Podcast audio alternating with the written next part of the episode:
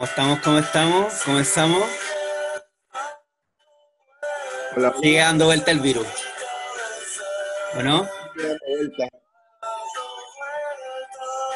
Lástima, weón. Qué lástima. No, yo, yo creo que yo creo que vamos a seguir por lo menos por lo menos vamos a seguir una, unas cuatro semanas más. Bueno, Bueno, según. iniciamos de nuevo según- este miércoles 17 de junio, 17 de junio. Esperamos eh, llegar eh, a, a más gente cada día y, y- y poder acompañarlo en estos momentos medio complejos que está viendo Chile. Eso, ¿cómo, cómo, Bueno, David? según- Bien, bien, hola. Eh, ¿Qué tal? Bueno, eh, según leí hoy día, se habla que incluso podemos estar hasta octubre en esta, así que, Al parecer sí. así que va a seguir dando vueltas por un par de meses más, por lo menos. Yo creo que probablemente va, va a seguir por, eh, por un tiempo más o menos prolongado, al parecer. ¿Qué opinas tú de, de la, de la hibernación? Bueno, era probablemente la solución, el tema de la hibernación o una cuarentena, en el fondo interesante, porque el concepto de hibernación, según lo que planteaba Espacio Público, era básicamente una cuarentena, pero dado que lo que tenemos ahora le llamamos cuarentena y no funcionó, la idea era, cambiar, era, ya que el término estaba, estaba un poco gastado, así que la idea era, era, era, era para hacer referencia a una cuarentena real. Bueno, es complejo, es complejo, ahí, ahí es donde se ve a veces que la, que la, que a veces las soluciones óptimas también requieren de una cierta capacidad del Estado, de la sociedad, para poder llegar a esa solución óptima. Entonces, al parecer, eh, y de hecho Espacio Público después matiza un poco su- sus dichos. En la práctica, la idea de poner, de parar la ciudad, eh, no, no, así como se, se- se suponía que debía ser, al parecer no tenemos la capacidad para... Ahora, mal pensado de parte de espacio público, porque en el fondo lo que no- nosotros teníamos, o que la- en el fondo el relato que se había configurado en torno al tema de la hibernación, era que el gobierno había propuesto el tema de la hibernación. Entonces, en el fondo ahí, espacio público toma el guante y se pone el poncho y dice, ¿sabéis qué? Eh, maticemos este tema, cuando, cuando en verdad eh, los costos políticos de esa medida que originalmente había propuesto espacio público, de manera razonable totalmente, porque son los que más le han, Ujú. apunta- a- le han apuntado los números en estos momentos, eh, termina retractándose y, como en el fondo tratando de justificar un costo político que no estaban pagando ellos. Claro, claro, eh, algo, algo así sucede.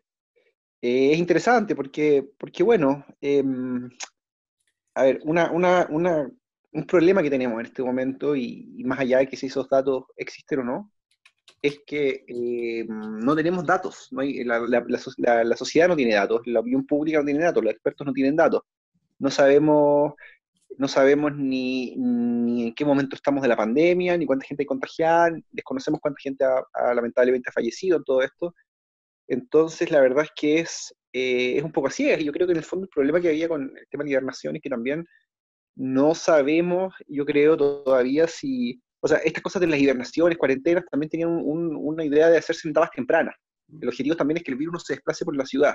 Claro. Ahora que ya está el virus eh, completamente disgregado, ya yo la verdad es que no sé si, lo- en el fondo, lo que yo no sé es si la decisión del gobierno pasa porque pasa por una, una idea real de que, de que esto no se podía hacer o, o que no querían hacerlo, o bien que no tienen del todo la certeza de que parando el país tres semanas esto iba a tener los, los resultados esperados. También se podría dar que efectivamente se, se, se hace lo que se dice que se va a hacer. Se, se paraliza la ciudad, se, corta el transporte, nadie sale de su casa, pero ya el virus tal vez está dentro de las casas y puede que el efecto ya, yo lo desconozco, pero, pero creo que es, complicado, es muy complicado todo este tema. O puede, puede ser que en el fondo no simplemente va la, eh, línea de lo que dice Ricardo Baeza Ya- Yates y simplemente se perdió la, la curva en el fondo. No hay capacidad de poder saber qué está pasando realmente.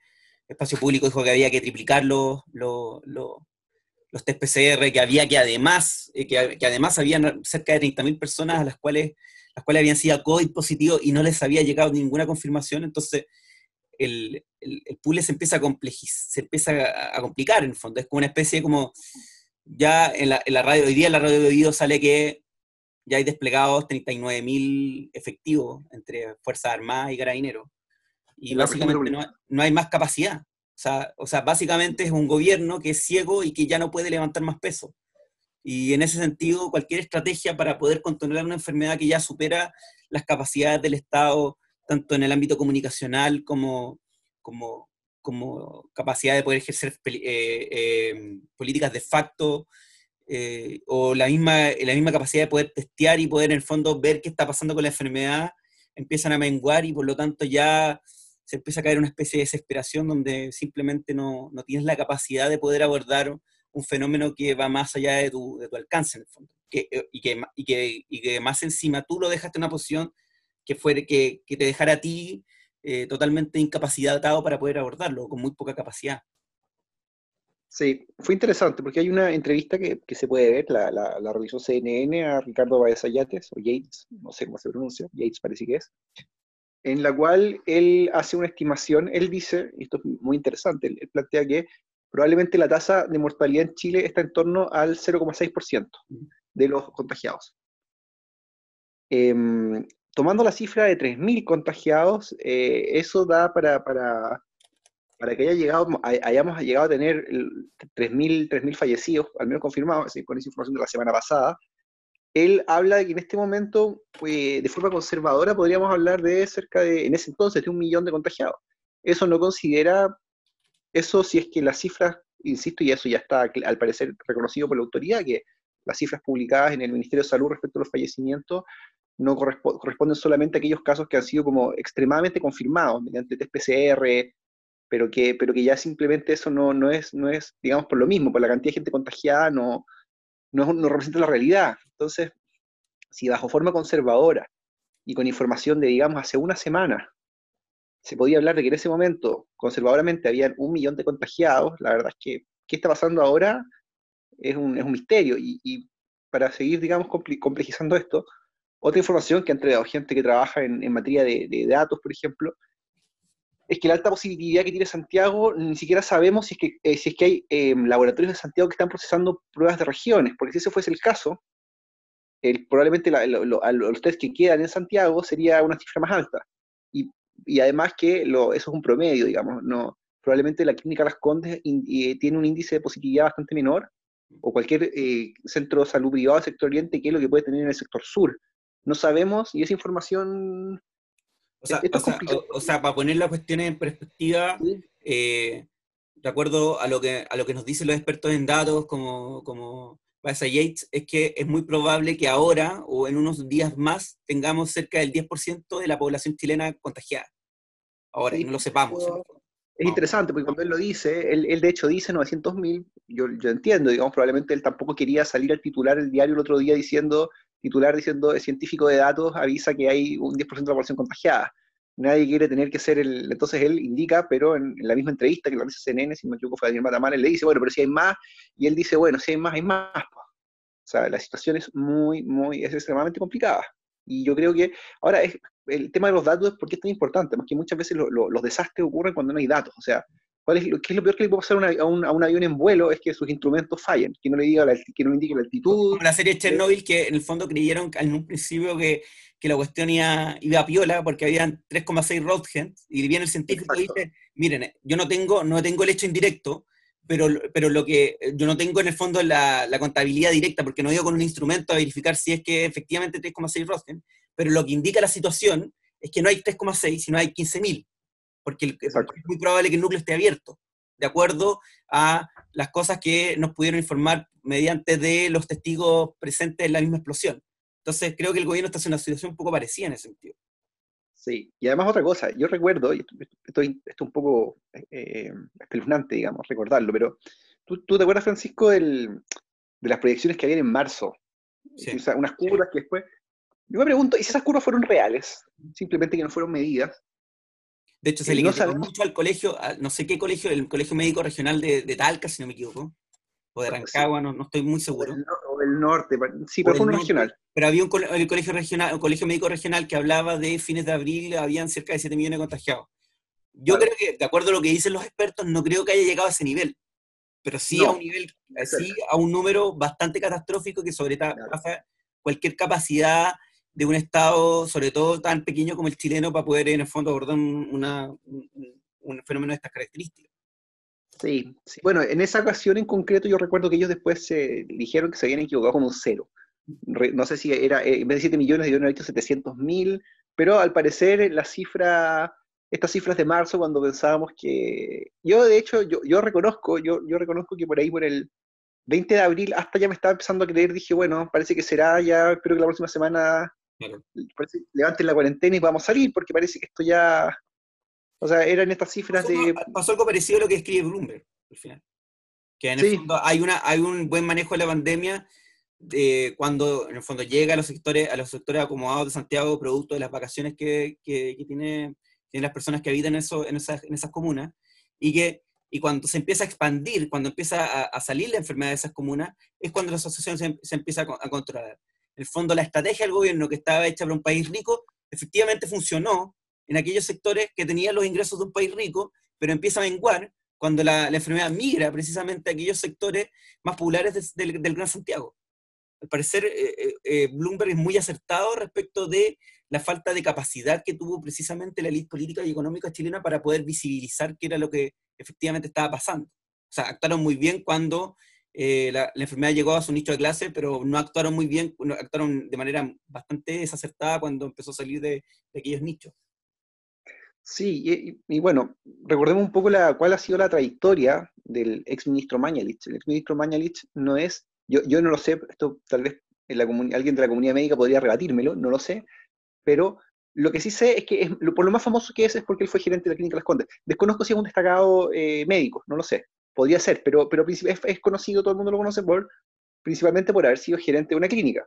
Y como es gerente de la clínica Claro, y como voy gerente de una clínica, eh, él esto de abrir camas y comprar respiradores lo sabe hacer muy bien probablemente. Comprar insumos, lo más barato, lo más rápido en el mundo, eso, eso es... El, y, recordemos que su secretario de redes asistenciales es un ingeniero comercial, o sea, probablemente ellos tuvieron un enfoque de la pandemia de, que, de, lo que sabían hacer, que era básicamente hacer abrir camas, era su, especialidad. Y eso, eh, al parecer, se hizo muy bien. Sin embargo, el problema es que al destinar eh, esfuerzos en esa estrategia, se descuidó completamente evitar que esas camas se usaran. Nunca debimos haber necesitado tantas camas, ahí está el gran problema. Y, yo creo que esta es nuevamente es, una, es una, a ver, la, sobre todo las ideas más de carácter, yo diría, neoliberales, apuntan mucho y siempre han hecho a un tema de, y, y, sus defensores apuntan muchas veces a un tema de una, de, una, de una falsa responsabilidad individual que nunca se cumple. O sea, por ejemplo, eh, la comunidad científica dice hay que aplicar restricciones respecto del tabaco. ¿Y, cuál es la respuesta? Dicen, no, no, nosotros estamos por educar a la gente. Resultado, la gente sigue fumando. Dicen, nuevamente con el tema de, no sé, de, la, de la comida, de, comida chatarra para niños chicos, se dice lo mismo. Se dice, hay que, hay que restringir el, acceso a los dulces, a, a, los alimentos ricos en carbohidratos, en grasa, a los niños pequeños. ¿Y cuál es la respuesta? No, no, no, no, no. Nada de, nada de restringir, lo que tenemos que hacer es educar. Resultado, sucede lo mismo. Y ahora estamos viendo nuevamente que esa estrategia que falla una y otra vez vuelve a aplicarse, que en el fondo van y le dicen a la gente, no, nosotros no estamos por eh, aplicar amplias prohibiciones de circulación y le llamamos a la responsabilidad individual. Resultado, teníamos hoy día en la mañana, eh, en la televisión taco en la Alameda. Y entonces, esta idea de, apelar al autocuidado y a la conciencia es una, es una, es una de, no hay ninguna política pública seria que pueda basarse en, en, confiar en que la gente va a hacer lo que la autoridad quiere que haga. Eso es una cosa que nunca funciona, nunca ha funcionado, y bueno. La acción racional, en el fondo. Exacto. Y quienes defienden esa, esa, esa lógica eh, parece que no. Parece que insisten, parece que. Eh, eh, lógica tantas veces fallida, pero, pero se recae. Ahora, ahora, si uno lo piensa bien, si uno toma la, acción racional con arreglos fines como, como la describe Weber, o como la describe incluso Adam Smith, la gente ha actuado de acuerdo a cómo se considera la acción, la acción racional con arreglos fines, que el máximo beneficio individual que yo considero de acuerdo a lo que a mí me genera beneficio eh, en relación a una determinada situación, más allá de si hay una colaboración o no colaboración con el resto. Eso es un sucedáneo de la acción racional con arreglos fines, según Anne Smith. Y eso se produce, perdón por ponerme un poco académico, pero, pero por ejemplo, cuando una persona va a una fiesta, esa persona, más allá de lo que la comunidad conciba, esa persona entiende que el hecho de ir a la fiesta es lo que le provoca más beneficio en ese momento en particular, más allá de si nosotros pensamos que se puede enfermar o enfermar a otro. Y en el fondo esa lógica en la ciudadanía, en la ciudadanía ha sido eh, ha sido implantada por medio de la ideología liberal o neoliberal eh, durante los últimos 40 años. Entonces es un poco difícil en el fondo pedirle a la gente que se articule de manera colectiva si le han dicho precisamente lo contrario durante, durante al menos tres décadas.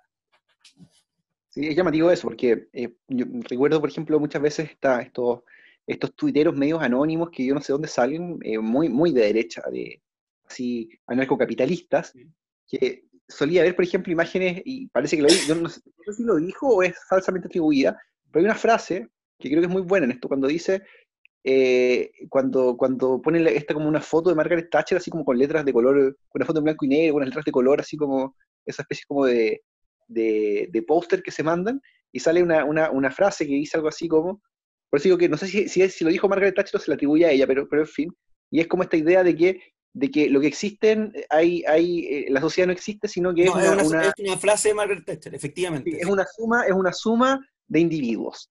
Esa es la sociedad, es una suma de individuos. Y que, y que dado, digamos, este, este, este, esta especie de tendencia, porque, porque aquí en Chile siempre hay una cierta, de parte sobre todo de los sectores de derecha, una cierta inclinación hacia, más allá de que ellos no lo pueden lograr, pero sí hacia una especie de rumbo hacia lo, el, el anarcocapitalismo.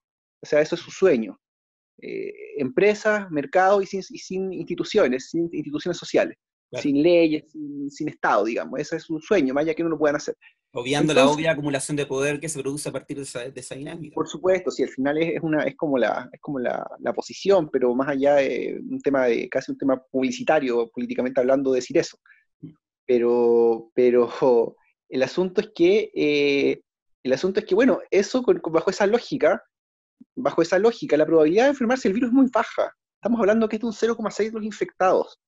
Y, y, si a eso le sumas que ese 0,6% de, 0,06 de, de, muertos, si no me equivoco, ¿no? De letalidad entre los contagiados. De letalidad. Y ahora, ese 0,6% no se distribuye de manera igual en toda la sociedad, está particularmente concentrada en gente de más edad. Por lo tanto, podemos asumir que una persona que tiene 20 años, la verdad es que la probabilidad es un, es un número aún inferior y probablemente bastante inferior a ese 0,6.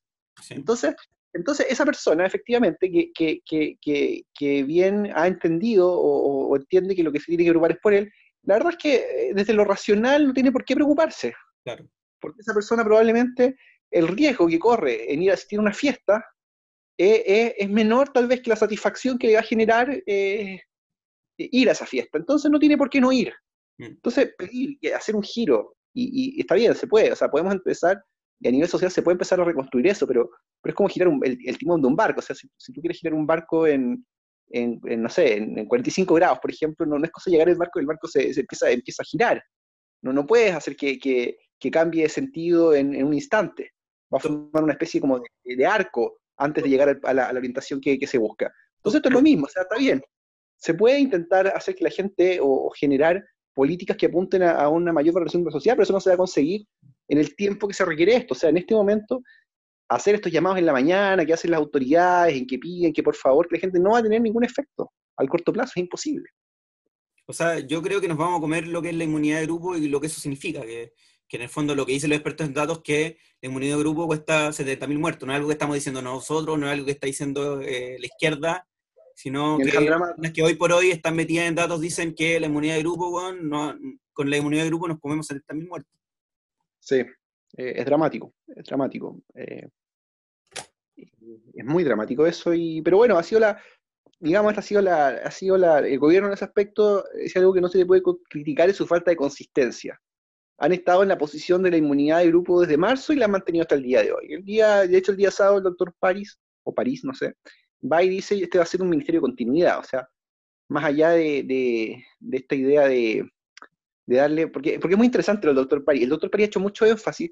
Siento que la derecha de alguna manera piensa que, que el problema de Mañana es un problema comunicacional. Entonces, el doctor París está haciendo más o menos lo mismo, pero comunicacionalmente está cambiando, pero hasta el momento no ha habido un, ni una señal que apunte a una diferencia en lo que era la, lógica de Mañalich. El reducir los permisos, por ejemplo, estaba dentro del marco de, esperado de acción de Mañalich. Eh, no, no, hasta ahora no, no ha habido ninguna diferencia. Entonces eso, eso es problemático, porque si estábamos en una situación crítica que deriva de la salida del ministro, el ministro no sale porque comunicaban a la prensa, no sale por antipático, sale por, porque, porque, porque se le salió de las manos esto. Hay una, especie de impronta del gobierno de tomar medidas, de, tomar medidas tarde. O sea, por ejemplo, o sea, uno puede decir, uno efectivamente podría decir que respecto a la hotelería de los, de los hospitales, la, la, tarea de Mañalich fue una tarea bastante importante. Fue una tarea donde se aumentaron eh, de manera importante las camas, se reconvirtieron camas, eh, otro tipo de camas a, camas UCI, se trajo ventiladores. O sea, uno, uno en verdad puede decir que, que, efectivamente se logró una tarea de manera titánica, pero, pero en torno a generar medidas de que se podrían entender como de carácter más político, como cerrar la ciudad, o limitar la acción de, eh, no sé, la empresa en ese sentido, ahí el gobierno reguló y, tomó decisiones que son, que ya, por ejemplo, el hecho de tomar, de otorgar salvoconductos, eh, de limitar los salvoconductos para las empresas es una medida que recién tomó hoy día. Entonces, o, ayer, en el fondo. Eh, entonces, en ese sentido, uno ve que eh, de parte del gobierno hay, hay una especie de impronta de acumular en el fondo el desastre a tal punto que, es que, que en ese momento se toman medidas que se debieron haber tomado hace dos semanas atrás. Sí, bueno, eso lo vimos, lo venimos viendo en este gobierno en particular. Puede que haya venido de antes, pero, pero como no eran hechos eh, mediáticamente tan llamativos, no lo sabíamos, pero al menos del 18 de octubre en adelante el gobierno ha estado, o sea, ese viernes en la tarde, el 18 de octubre, cuando, cuando se anuncia que va a hablar Chadwick, yo creo que todos, yo me incluyo, yo, yo di por hecho, yo dije, es, que este es el momento para, por, el bien de ellos, digamos, por el bien de la continuidad de su gobierno, este es el momento en que anuncian que el, pasaje se, se, cae, digamos, se cae el alza. ¿Y cuál es, sin embargo, sale Chadwick y dice que no, que va, quería por ley de seguridad interior del Estado contra los manifestantes? O sea, y recién, y, ya 24 horas más tarde, cuando ya la ciudad, ya la ciudad estaba completamente ya, ya estaba convulsa, Piñera anuncia que ya, pero ya era muy tarde. Con la constitución pasa lo mismo, Piñera empieza con este tema, empieza, eh, cuando empieza la demanda de constitución, Piñera dice, bueno, vamos a hacer reformas constitucionales. Y finalmente tiene que, y, el acuerdo llega, el acuerdo llega después de la, de la violenta jornada del 12 de noviembre. O sea, ha, habido, ha ido en el gobierno de Sebastián Piñera una, actitud completamente, eh, en estos últimos meses al menos, reactiva. Eh, tiene que suceder el hecho, tiene que ser ya, digamos, por así decirlo, trending topic a nivel nacional, todos hablando, todos eh, en, algo para que el gobierno recién diga, bueno, ya. Y, es interesante, porque justamente hoy día mm, lo vi en, un comentario en Tele 13 Radio de una periodista, no sé, lo vi en tweet, digamos, así que no sé, pero Tele 13 Radio lo, lo, lo menciona, y es el hecho de que en el momento en que estaba saliendo la publicación de Bloomberg, donde, donde precisamente habla de la desconexión de las élites en Chile, em, y, en la mala, vinculado como, como, como, como causa de la mala gestión de la pandemia, en ese mismo, en ese mismo momento se estaba firmando, ex ministro estaba firmando una carta de apoyo, de un apoyo ciego, porque eso es lo que es, un apoyo ciego, a Mañalich. O sea, prueba de la desconexión que, bueno, yo creo que, que, es la carta que salió en el Mercurio, que, tiene una, un corte muy libertad de desarrollo, de hecho es gente de Sí, exactamente. Sí, así es, esa misma. Entonces, bueno, estamos como estamos, pues. Ahora, eh, mi pregunta es la siguiente, que es algo que nosotros hemos conversado ya en, cuando, cuando, conversamos prácticamente todos los días respecto a este tema, eh, que hay algo que a mí me, me, tiene intrigado, y yo te lo he expresado, que es el hecho de esta tal vez disonancia que hay con el mundillo político, como tanto izquierda o derecha, en fondo, con la gente que está metida, con, con, gente como, como nosotros, que está todo el día pendiente de Twitter y en el fondo pendiente de las noticias que salen del Congreso, del Ejecutivo, y que, y que al parecer termina siendo un poco disonantes con lo que con lo que está ocurriendo realmente en el país, porque en el fondo estamos todos discutiendo otro tipo de cosas, eh, y hay una cantidad de muertos y, eh, que cada vez crece más, una cantidad de contagiados que crece más, y al parecer no se ve una energía en las calles que se, que, que se refleje en ese, en ese disgusto, en esa anomia. Eh, el mismo tema de las cajas, no, no hay, no, no, sabemos si el gobierno lo ha hecho efectivamente mal o bien, hace, ya creo que hace dos semanas se está diciendo que se, o una semana se, se, dijo que se estaban repartiendo cerca de un millón de cajas. Entonces, yo, hay una, hay una, cosa, hay una, hay una especie de, hay una especie de zona negra donde básicamente no sabemos cuál, cuál es el efecto que están teniendo las políticas del gobierno en, en las calles, en el fondo, los, los, los, lugares donde se les trata efectivamente de apoyar en una situación donde no es tan fácil salir a trabajar, eh, sobre todo en lugares, en, sectores donde se vive al día. ¿Cuál crees tú que, que, es la situación de esos lugares que eh, básicamente la gente que no, que no, que no habla en Twitter? La verdad es que es súper complejo saberlo, porque yo, por ejemplo, recuerdo que para todos los, eventos que tuvieron que ver con, el, con los eventos del, entre, por así decirlo, 18 de octubre y el 15 de marzo, el, el, el, ambiente de cambio constitucional, había una importante labor de, digamos, no, no, sé si calificarlos como medios, pero al menos de, ni sé si eran prensa, pero había, había al menos, bueno, yo, no sé si eran periodistas, pero supongamos que sí, para efectos de esto, de, periodistas como de carácter independiente cubriendo hechos y reporteando y, acompañando con imágenes, videos, y, eso fue una, ese fue contra, una especie como de contrainformación muy importante en un periodo en que los medios estaban muy cuadrados con intentar tapar todo. Ahora, yo siento que el problema es que en, el escenario de pandemia eso ha sido de mucha dificultad, digamos, no, no, ya los, no, no, por ejemplo, no tenemos información de qué está pasando en los hospitales, qué pasa en funerarios, cementerios, etcétera. O sea, hay una, y por las características obvias, y de hecho hoy día además vi, la, vi, vi que les iban a empezar a pedir a los periodistas, incluso periodistas que estén cubriendo que tenían que pertenecer a un medio, un medio oficial, un medio que tenga eh, iniciación de actividades, o sea, dejando de lado. Entonces, la verdad es que ni siquiera está la opción de tener alguna clase de acercamiento a lo que está pasando ahí. insisto, o sea, estamos, no solo que están, eh, pareciera que hubiera los instrumentos a ciegas respecto del, de lo que está pasando con el coronavirus, sino que también los instrumentos de carácter de, medir la tensión social están bastante, y bueno, la derecha nunca ha sido buena midiendo eso, menos este gobierno, eh, midiendo cómo está, porque claro, el tema, por ejemplo, el tema de las cajas, el tema de las cajas fue muy criticado, sobre todo por, por eh, sectores un poco más acomodados, incluso muchos de izquierda de, en Twitter, o gente más vinculada a la prueba, por así decirlo, pero, pero al parecer, por lo, que, por lo que se menciona, hay gente que ha estado, que ha tenido como conocimiento de eso, las cajas son bastante bien recibidas. La gente las recibe, las recibe, las recibe bastante, y, y, más allá de que tal vez la persona pueda decir, bueno, me habrían servido más las 30 lucas quizás, pero eso no implica que no vaya a recibir bien la caja, digamos, no, no es como que, eh, no es como que va, va, va, va, a lanzar la caja por la ventana porque él, él, lo que él necesitaba era dinero. Es cierto, el dinero era mucho más útil, era una mucho mejor idea, pero eh, no hay caja que mal no venga, entonces bienvenida sea. Hay, hay una y por algo también el gobierno pone el énfasis y por algo sale también el toda esta especie de instructivo de la SECOM, porque vieron ahí una, una chance de, vieron que estaba teniendo buena recepción, probablemente vieron ahí una chance de poder mejorar la, la imagen del gobierno. Hay, hay, una especie de, hay una especie de, yo siento de impronta, y esto de, de todo el sistema político, incluyamos incluso a la militancia tuitera, ¿ya?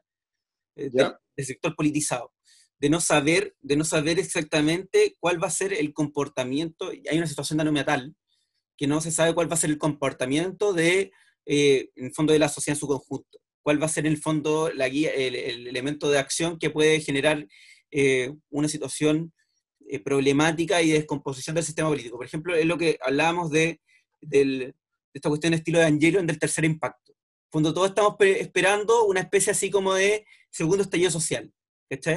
Y no, no, logramos entender que los eventos, estos eventos de, de, de impacto, que, sufre, que, sufre el sistema político por medio de lo social, no se manifiestan de la misma forma, eh, o sea, pueden, pueden, la, constante que podemos darnos cuenta es que la energía aumenta, que la energía es mayor, que lo que produce es un elemento más desestructurante, pero no así la, la, naturaleza en que se manifiesta esa, energía no siempre es la misma. No, es no se manifiesta de como, con el mismo método, con el mismo procedimiento, con el mismo canal. ¿Ya? Y, y esto, y esto, esto es, muy, es, muy entendible. Por ejemplo, uno, no se puede decir, uno puede decir, el primer evento, evento de impacto es estructurante, el primer impacto, para que hablemos en jerga Evangelion. El primer impacto del, del, del, desestructurante del sistema político chileno es, es las manifestaciones estudiantiles de 2011, que fueron súper estructuradas mediante la, la, la FEUC y la FECH, con líderes muy carismáticos como Julio Jackson y Camila Vallejo, y logró conducir el movimiento y formar una coalición política de izquierda que tuviera incidencia o alguna incidencia dentro del Congreso, ¿ya? Y toda la élite política en ese momento se preparó para ese evento de impacto del 11, a partir del, del 2011 al 2019. Y cuando, tiene, y cuando pasa el, el, segundo impacto, que es, lo que, que es, que es el 18 de octubre hacia, hacia adelante, eh, le, les impacta una, un, un, el segundo impacto no tiene la misma naturaleza eh, que, que, lo que ocurrió en el 2011, sí, no así, sí, mucha, sí, eh, perdón, sí así mucha energía, pero no la misma naturaleza. Entonces, todo el sistema político, y, y, eso es lo que están eh, ahogando todo su esfuerzo, es a que no ocurra un impacto, un tercer impacto, el impacto final, eh, con la naturaleza del segundo, del, segundo, del, del, segundo impacto, o sea, del estallido social del 2008, 2018, cuando lo más probable es que sea, es que la energía va a ser mucha, pero no va a ser igual, y yo no me imagino cuál pueda ser, no va a ser igual y de la misma naturaleza de lo que ocurrió el 18 de octubre del 2019. Sí. Entonces, es, era un poco complejo ese tema. Dime. Eso es interesante, eso es interesante, porque el arco está muy... Lo que hay que, yo creo que, si bien no podemos ni siquiera suponer cómo va a tener el, aspecto que puede tomar una reacción así, yo creo que lo, más importante es precisamente eso, es saber que no se puede saber. Entonces, el, abrirse y abrir, digamos, de parte, sobre todo de parte de, los tomadores de decisiones de, este país, o, de aquellos que ejercen alguna clase de liderazgo, es también entender que, la, manifestación de lo que pueda suceder puede tomar cualquier forma, no centrarse en el tema de un 18 de octubre 2.0. O sea, por ejemplo, de repente esto podría darse, en Chile no hemos, Chile no ha sido una, ciudadanía particularmente buena para castigar en, elecciones, o sea, la, ciudadanía manifestaba su molestia no votando, Esa cada vez votaba menos pero no sabemos, de repente, en la próxima elección, de repente eh, hay, un, hay un podría darse, que parece que el país está muy tranquilo y es una, una, posibilidad, y de repente hay un cataclismo electoral, o sea, salen, empiezan a, salir figuras que están completamente fuera del, arco político conocido. Eso podría también derivar en, figuras presidenciales, etcétera. Entonces, y, eso es interesante porque, porque muchas veces, por ejemplo, los análisis electorales se hacen tomando en consideración, al menos, no es una relación exacta, pero tomando en consideración las últimas elecciones.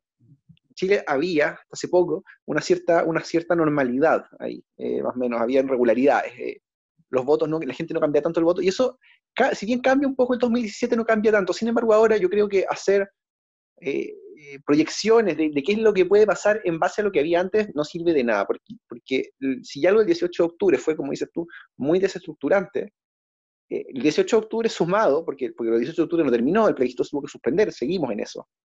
Se suma a ese proceso, se suma que un proceso que todavía no se cerraba, se suma el impacto del coronavirus, impacto que no lo conocemos ahora, recién probablemente lo vamos a conocer en unos cuantos meses más. Entonces, entonces el, el, mapa político, por ejemplo, podría, esa podría ser una manera de cómo reaccionaría esto, podría darse una, una, una podría eso haber una, una variación importante. También podría haber una variación importante incluso respecto de, de temas como, por ejemplo, el, o sea, el mismo concepto de esta, de esta izquierda y derecha tradicionales que estamos acostumbrados acá. Mm. Chile no ha tenido, por ejemplo, una experiencia populista, un, podría darse, digamos, un líder populista que no se identifica ni con la izquierda ni con la derecha, sino que se identifica con el mismo y apela al pueblo. Hay una Eso podría Hay, hay, una especie de enfermedad, siento yo, en el sistema político chileno, y esto es transversal, de atacar, atacar, atacar efectos y no causas. Sí. Hay una especie de enfermedad de eso. Entonces uno se da cuenta que eh, eh, el sistema, si uno lo puede como en términos médicos, ya que están de moda, eh, o están tan en boga en, en los medios, uno podría decir que el sistema chileno, en vez de atacar la viruela, el virus de la viruela termina atacando las ronchas que produce la viruela. O sea, termina dándole al, enfermo una pomada para que no tenga las ronchas, cuando, en verdad, cuando el virus en verdad sigue ahí. Y, y, uno, y uno se manifiesta, y uno lo ve de esta forma, de manera recurrente en el sistema político chileno. Así que la tesis de, la tesis de libertad de desarrollo, que en el fondo el coronavirus podía congelar el, el estallido social, eh, es, es, errada, porque en el fondo el sistema chileno comprende ciertos elementos desestructurantes mediante la implementación del sistema político, económico y cultural que, desarrolla el neoliberalismo, que inevitablemente van a, van a llevar a una situación de anomia. ¿ya? Ahora, yo entiendo que para ellos no es que solamente no lo entiendan, o que pueden entenderlo incluso, pero ellos comprenden que desestructurar y desmontar ese, ese, ese, ese, ese sistema, ese modelo, puede tener graves consecuencias en cómo ellos construyen su poder, su propio poder en el fondo. Entonces ahí lo delicado debe desmontar eh, las vigas maestras del modelo, eh, porque eso podría tener consecuencias precisamente en cómo se distribuye el, poder en Chile eh, y, que, en el fondo es bastante favorable a ellos. Entonces es un poco complejo el, escenario y si el proceso constitucional y, político chileno no sabe entender esos elementos y poder darle una solución que permita precisamente generar elementos de cohesión en la sociedad chilena y, que puedan salvaguardar eh, este gran eh, desequilibrio normativo que se generó, vamos a tener un, vamos a tener un, tercer impacto que no sabemos qué es lo que va a hacer y, y, cómo, y cómo se va a manifestar. Y perdón por extenderme ahí, pero eh, yo lo que me doy cuenta es que esto es parecido, es parecido a, como a, lo que pasó pasado la Primera Guerra Mundial. Tú tenías a, a el, Alemania se le se dio prevenir lo que iba a pasar en Alemania en Versalles. No construir la línea ¿cachai? Porque en el fondo, y, se los voy a poner porque esto es súper gráfico, o sea, toda la, gente, eh, toda la gente en Europa en la Primera Guerra Mundial pensaba que, la, que había otra guerra iba a ser igual que la Primera Guerra Mundial, ¿ya? Y los alemanes crearon un concepto que se llama la Blitzkrieg, que es una guerra relámpago rápido que combinaba eh, elementos mecanizados, aéreos y infantería, y termina y, ese, y, ese, y ese tipo de guerra termina aplastando Bélgica y, Holanda, y terminan eh, invadiendo por un lugar, y termina invadiendo Francia por un lugar donde está la línea Maginot. O sea, toda la, situación que planearon para poder detener una, Primera Guerra Mundial por los efectos que podía generar, tanto los efectos propios de la guerra, terminan no resultando en nada, porque estos eventos históricos muchas veces tienen eh, cierto, cierta capacidad de impredictibilidad. Entonces, lo que deberían atacar son precisamente aquellos elementos que tienen en control, que son aquellos, aquellas cosas que estructuran el modelo. No los efectos que porque, ya, porque sabemos que el, el modelo puede producir un conjunto de efectos y de ramificaciones que no tenemos en, que, no está en nuestro frame y por lo tanto pueden ocurrir eventos eh, impredecibles. bueno, a, la tesis Naí Talepo, Bueno, yo creo que si, si, si, si la derecha tuviera la posibilidad de volver al pasado, yo creo que dado cómo se dieron los hechos y el elemento, como dices tú, de impredictibilidad de, de la situación, o sea, la derecha, digamos, el 15 de noviembre tuvo dos opciones o entregaban, eh, entregaban por así decirlo, la banda presidencial, caía el presidente, o entregaban la constitución. Es cierto que la caída del presidente no evitaba la caída de la constitución, porque eso se podía dar después, pero daba tiempo. Aún así prefirieron entregar la constitución. Ahora, no me cabe duda de que, de que, de que viendo cómo se dieron los, los hechos, la derecha debe pensar que fue un tremendo error, porque si hubieran entregado la cabeza del presidente, y ahora hubiera estado en este momento, y hubieran podido retrasar en, algunos meses el tema constitucional al menos, ahora habríamos tenido probablemente, no sé, a Jaime Quintana de presidente, a Isabel Allende, a Guillermo, no lo sé, algún notable, eh, y ese notable estaría con todo el fuego a la derecha, que, porque la derecha es muy, es muy agresiva cuando a la hora de, ser oposición, o sea, lo vimos para el terremoto con Bachelet, estuvieron pegando a Bachelet por el tsunami hasta, hasta, su, hasta cuatro años, estuvieron cuatro años después pegándole por eso. Entonces estaría, en este momento, estaría en una posición mucho más cómoda que les permitiría explicar y criticar por qué al desafortunado de turno que le tocó estar en la moneda al momento del coronavirus y con, y con, porque, porque, esta situación es crítica. O sea, está bien, se han cometido errores en el gobierno, pero como lo mencionamos, aquí hay un problema también estructural. Que le hubieras tocado estar en ese, en ese asiento con los problemas que tenía Chile, habría tenido muchos problemas. Entonces, ellos, ellos deben estar pensando precisamente cometimos un error y es un poco por lo que tú dices, digamos, porque juegan mucho, porque no juegan sobre aquellos, aquellas variables que pueden, que pueden controlar y apuestan, y apuestan, digamos, y esta apuesta resultó en, fue una mala apuesta, digamos, o sea, probablemente eh, le tocó Piñera comerse esta, esta, esta crisis eh, y, además le va a tocar después el tema constitucional. Entonces, entonces bueno, eh, ahora esta cosa como de, atacar el, de atacar el, de atacar, como dices tú, atacar las ronchas, pero no aquello que está provocando la, alergia o la infección, atacar los síntomas, es, eh, es cómo se resuelven los problemas aquí en Chile. O sea, el 2011, eh, ¿cómo, se, ¿cómo se intentó tapar el 2011? Bueno, ya demos becas. Eh, más, más, más, una beca al final de cabo. Ah, sí, demos becas, demos, becas. O sea, había una... si bien el, era evidente que en ese momento había una crítica sistémica de cómo se había estructurado la sociedad chilena, en los últimos, para ese entonces, 20 años. Eh, lo cierto es que, es que, es que el, eh, y en este caso, de hecho, fue la, fue la concertación, la nueva mayoría, la que, la, que, la, que, la que entendiendo que esa crítica estaba presente, decidió canalizarla mediante la fórmula, mediante, mediante analgésicos. Como por ejemplo el tema, bueno, ya demos gratuidad, con eso, y, bueno, y en cierta medida, o sea, algo funcionó en el sentido que por lo menos le dio al sistema algunos años de, le dio algunos años de le dio más tiempo hasta que vino lo de octubre. Y bueno, vino lo de ahora. Si, como decía Fernando Pausi, nada más las pandemias son muy buenos, eh, son muy buenos detectores de mentiras. Todas las mentiras que nos habíamos creído como sociedad están cayendo con esto. Sí. Sí, en el fondo la precariedad laboral se manifestó de manera rasante por medio de la pandemia, eso, es evidente. Ahora, la pregunta es la siguiente, yo creo que no, sé si tengamos respuesta, ya se nos está acabando un poquito el tiempo, eh, no sé si tengamos respuesta. O sea, en, este, en esta especie como de, eh, de, curva ascendente que vamos en la pandemia, ¿ya? Em, donde podemos tener una cantidad importante de muertos, esto es como ir manejando, cuando vais manejando por, por, por, las colinas, por las montañas, no, no tienes idea que si no conoces el camino no tienes idea qué, va, qué, qué hay de pasado, pasada la cima. Y creo que nos está pasando mucho a todos con esto. Todos los que estamos en el fondo nos interesa la política. Que es, ¿qué va a pasar cuando en esta curva del coronavirus, en la cantidad importante de muertos y contagiados que pueda haber, qué va a pasar después de que pasemos la cima? ¿Qué vamos a ver? Y, eso, eso va a ser, eh, eh, eso, eso puede ser, o, o, la gente está, yo lo que te he dicho, que en el fondo puede estar en un frame de, o la gente va a estar demasiado cansada y no va a querer más y dice, ¿saben qué? Volvamos, volvamos a, a una especie como de tranquilidad, tranquilidad que tampoco tiene mucha, mucha vida, porque en el fondo el sistema tiene aquellos elementos desestructurantes que van a seguir operando en la sociedad chilena. Eh, se tranquiliza por un tiempo no, o vamos a tener una especie de evento, no sé si estallido 2.0, pero algo de tanta energía que pueda provocar, no sé si necesariamente la salida de Piñera, pero sí dejarlo en una posición de poder bastante desventajada. Sí, y yo creo que esto, sí, pero es interesante, porque yo creo que, claro, en, este, en el marco del corto plazo, efectivamente es muy difícil vislumbrar qué va a pasar, sobre todo en el próximo año.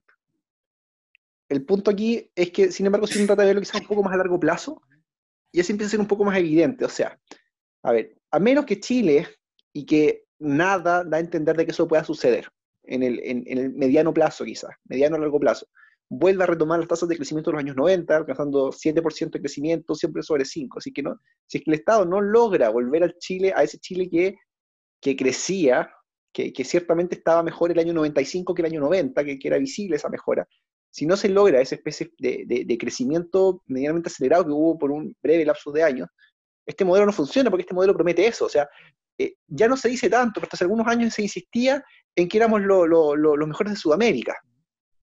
Eh, que, que, cometíamos algunos errores, pero que éramos los mejores. Eso ya no se dice, ya Chile no es ejemplo de nada en términos económicos. Entonces, el modelo que requería, el modelo para funcionar requería ese, es, es, como cuando se dice que en el fondo la existencia de Roma como imperio requería una constante ampliación de territorios, estar sumando constantemente y cuando dejaron de sumar territorios, Roma terminó implosionando, se desplomó.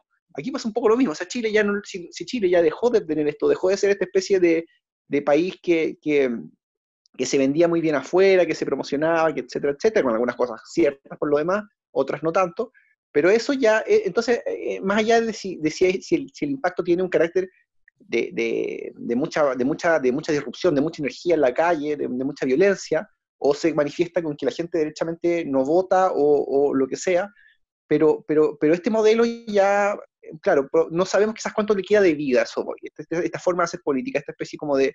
de, de, de la, variable, la, variable, que nosotros, para nosotros no es predecible es precisamente el tiempo, no, claro. no de que vaya a caer o no. Exacto, exacto, pero no hay ningún indicio de que esto, esto se pueda revertir. O sea, como dijo Sichel pocos días antes de irse, él dice, ojalá volviéramos a los 90, eso, los 90 ya no, ya no volvieron, ya no volvieron tampoco por el mismo motivo que ya a la gente no le interesa ver a los Venegas. Claro. O sea, a menos que la gente vuelva a ver los Venegas, vuelva a ver el Festival de Viña, vuelva a estar todo Chile pendiente de la Teletón, y vuelvamos a tener tasas del 7% y la iglesia vuelva a ser un actor fundamental, si nada de eso ocurre, esto está muerto. No, está muerto. Aparte que en el fondo, claro, tú tenías ahí, tú tenías ahí una especie de eh, sistema donde en el fondo culturalmente estaba subsidiado eh, por elementos normativos que no pertenecían precisamente al sistema neoliberal. Entonces lograba claro. una, una, especie de, porque, porque, tenía una generación que no se había formado precisamente en, la, en, en el momento seminal del, del, de la, de, la, del orden neoliberal. Entonces, al, tener ese subsidio cultural normativo, te permitía tener una especie de continuidad de los 90, eso sumado a un crecimiento importante de nuestra capacidad macroeconómica durante los 90. Terminado eso, terminado tanto el ala material, que es el crecimiento de 5 o 7%, y terminado el subsidio cultural y normativo de la sociedad de pre, pre golpe, golpe militar, eh, la, la, posibilidad de, tener, de continuidad del sistema eh, tiende a cero. Claro. Entonces, efectivamente desconocemos si Piñera va, si finalmente la presión social lo va a dejar muy débil, va a caer o va a mejorar un poco o se va a sostener, no lo sé, pero, pero esto en, un horizonte, incluso puede llegar el AVIN, puede, perfectamente puede ser, pero, pero eso ya, esto, esto es circunstancial. Veamos, tratemos de proyectar Chile a 10 años más y esto ya no sigue, eso yo creo que no, no, no, nadie que, a menos como digo, a menos que vuelvan muchas cosas que, que ya es muy difícil, es, es, extremadamente improbable que esto se retome, que, que, que se retome un poco la, este, este clima previo al, hace, quizás el clima de hace un año atrás. Eh, yo creo que yo estoy totalmente de acuerdo contigo y ya tenemos que ir terminando porque acá el tiempo. Y creo que, o sea, eh, ahí, eh, y esto ha sido motivo de muchas conversaciones que, hemos tenido tú y yo, cuando queda en esa línea. Esto no se trata de izquierda y derecha, sino se trata de un modelo que se desgastó respecto a... Es lo nuevo contra lo viejo. Por eso es que hoy día tenemos a, personajes como, como, como Christian Warnick, Warken, Warken, siempre me confundo, un poco alineado y siendo ahora símbolo de, de una derecha más dura. Esto es muy interesante porque, porque viene... perdón, perdón, y, tenemos, y, tenemos, después por otro lado, o sea, y tenemos aún, aún tal vez a un Mario Desbordes diciendo apruebo constitución y hay que darle más cosas a la gente. O sea, hoy por hoy probablemente entre, entre ciertos personajes de la derecha eh, hay más cercanía con, con un tipo como, como Warken o que un tipo como Desbordes, que se supone que Warken, eh, dicho por él, eh, es una persona de izquierda. Entonces, esto ya no es izquierda versus derecha, es lo nuevo contra lo viejo. Mm. Hay un sector que es lo viejo, que es todas estas cosas de toda esta gente que... la política de transición. Sí, exacto, todos los, los nostálgicos, de, los nostálgicos de esa época, con la gente que ya no quiere saber nada con esa época. Y eso... cuando Axel Kaiser, perdón, pero cuando Axel Kaiser dice, oye, ¿sabéis que cómo están atacando a Werker, que es un tipo de centro, de, de centro izquierda? O sea, te quiere decir que no está entendiendo cuál es cuál es el frame bajo el cual se desenvuelve la discusión. No tiene que ver con que Warken tenga un, pensamiento más progresista o menos progresista. Lo que tiene que ver es que las lógicas, las lógicas que se habían engendrado eh, durante, el, durante el Chile transicional no sirven bajo el marco ni material, ni normativo, ni cultural, ni social del Chile del 2020. Exacto, de acuerdo. Ya eh, tenemos que terminar porque ya llevamos, yo creo que llevamos como 45 minutos. Así que. Ok. Pues, pues, eh, así que tengo que hacer la pregunta absurda, absurda de la semana. Ah, le mandamos un saludo a Felipe. Yo sé que no nos, escucha tanta gente, de hecho bien poca, pero, le, le, mandamos saludo, saludo, a Felipe, que hoy día está un poco enfermo y resfriado. Enfermo, así que prefirió no participar, pero esperamos tenerlo en el próximo capítulo. Ojalá, y, ojalá esté bien para la próxima semana. Bueno, viene la, pregunta absurda de la semana. ¿Qué líder de ficción te gustaría para poder manejar la situación en la cual eh, Chile está actualmente? Perdón, ¿cómo? ¿Me lo repites? ¿Qué personaje de ficción, que es líder además, te gustaría que eh, estuviera a cargo de la a cargo de la situación de la crisis política, eh, política sanitaria, económica, social que estamos viendo hoy en día. Yo digo Optimus Prime. Yo digo eh, Díaz. Osiman Díaz, sí.